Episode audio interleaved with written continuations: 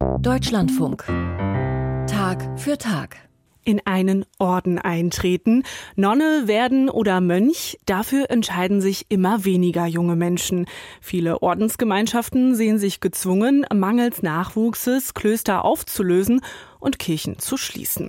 Was danach mit den Sakralbauten passiert, bleibt vielfach unklar. So stand auch das Franziskanerkloster St. Anton in Schweinfurt lange leer, bis die Kirchenverwaltung vor Ort entschieden hat, es in ein modernes Begegnungszentrum umzubauen. Ob das gelungen ist, hat sich Klaus Englert für uns angesehen. Einem Team aus Architekten und karitativen Verbänden ist es gelungen, das aufgegebene Kloster St. Anton samt Kirche in ein Begegnungszentrum umzuwandeln und damit die gesamte Nachbarschaft aufzuwerten. Der Würzburger Architekt Christian Brückner war sich der Herkulesaufgabe bewusst. Wie geht man eigentlich mit Sakralräumen um, die jetzt von der Größe her zu groß sind?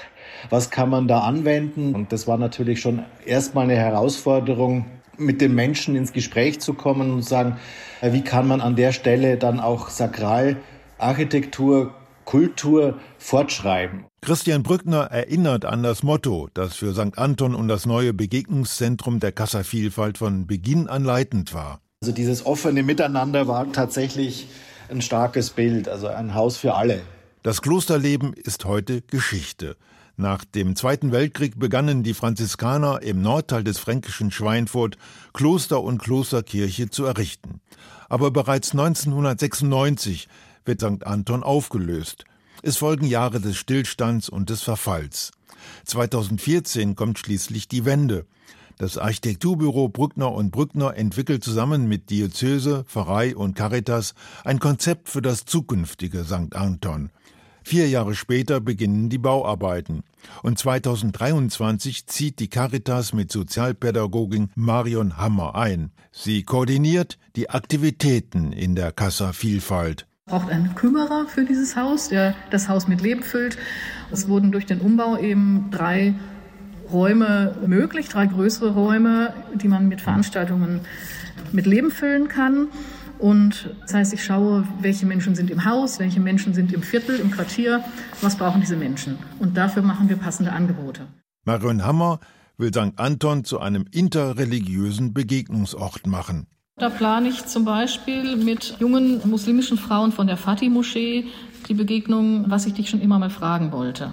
Also einfach wirklich Islam und Christentum im ganz persönlichen Dialog. Gleichzeitig wurden die Büros in den umgebauten Seitenflügeln des Klosters untergebracht, wo früher die Franziskaner ihre Mönchszellen unter sich teilten. Der größte Hingucker der Casa Vielfalt ist das Café, das bei wärmeren Temperaturen zum Verweilen auf der sonnigen Terrasse einlädt. Daneben öffnet sich der Haupteingang zu einem lichten und übersichtlichen Foyer, das den Blick auf den hellen Kirchenraum lenkt. Der Architekt erinnert sich, dass der einladend gestaltete Vorplatz noch vor wenigen Jahren ein Unort war. Das war wirklich eine Brache. Das war ein toter Platz, da war niemand. Also das war einfach schlimm zu sagen, da ist keiner rein, keiner rausgegangen. Sinn und Zweck der Übung muss es natürlich auch gewesen sein, dass dieser Platz wiederbelebt wird. Die Organisatoren der Kassa Vielfalt achten nicht nur, wie Marion Hammer betont, auf die traditionelle christliche Klientel aus Schweinfurt. Tatsächlich hat sich im Begegnungszentrum mittlerweile eine kleine syrische Gruppe gebildet, die sich über die arabische Kulturwoche in der Kassa Vielfalt zusammenfand. Adnan Ajam Oli erzählt im Bayerischen Rundfunk, die arabische Community ist sehr groß geworden hier in Schweinfurt, aber manchmal finden wir keine Möglichkeiten, mit jemand anders zu sprechen oder einfach unsere Kultur, die andere Community zu zeigen.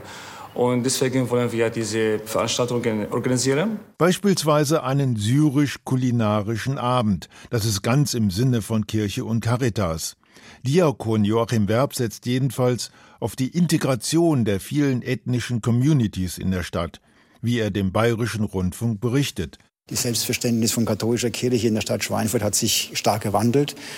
Und wir müssen Profil zeigen in verschiedener Hinsicht. Und das Profil der Integration, des vielfältigen Zusammenlebens, des sich gegenseitig auch anbietens, ohne sich anzubiedern.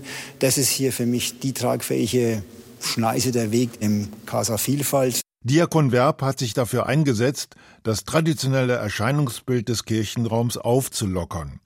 Er wollte wegkommen von den schweren, unverrückbaren Bänken zum Sitzen und Knien. Jetzt stehen in St. Anton vor dem Altar im Halbkreis angeordnet leichte und mobile Stuhlreihen. Das gibt den Veranstaltern die Möglichkeit, den Kirchenraum mühelos für ganz andere Veranstaltungen, beispielsweise Konzerte, umzurüsten. Joachim Werben meint, das habe das Miteinander gestärkt. Ich glaube, das hat sich mittlerweile nach einer klaren Kommissar wirklich durchgesetzt. Die Atmosphäre der Gemeinschaft, der Unmittelbarkeit und der Spürbarkeit von Menschen, die hier liturgisch tätig sind, das ist unser Hauptmerkmal. In Schweinfurt steht die neue Sakralität jetzt auf dem Prüfstand. Die Sakralräume nicht mehr in der gleichen Weise zu nutzen, könnte letztlich der Institution Kirche eine offenere und weitere Perspektive verschaffen. Den Raum für einen gelingenden Wandel. Von dieser Idee hat sich Architekt Christian Brückner leiten lassen. Davon sind wir tatsächlich völlig überzeugt, dass der Bedarf nach solchen Räumen da ist. Aufgrund der Tatsache, dass die Welt gerade so ist, wie sie ist, also dann merken wir eigentlich, wie wichtig diese haltgebenden Orte sind. Ich glaube, wir brauchen diese besonderen Orte ohne vordergründiger Nutzung, sage ich mal, weil die einen natürlich auch was geben. Das sind die Kulminationspunkte, die einfach nicht verschwinden dürfen. Aber sie müssen neu oder neuer gedacht werden. St. Anton in Franken macht einen Anfang. Klaus Englert über ein altes Kloster mit neuer Funktion.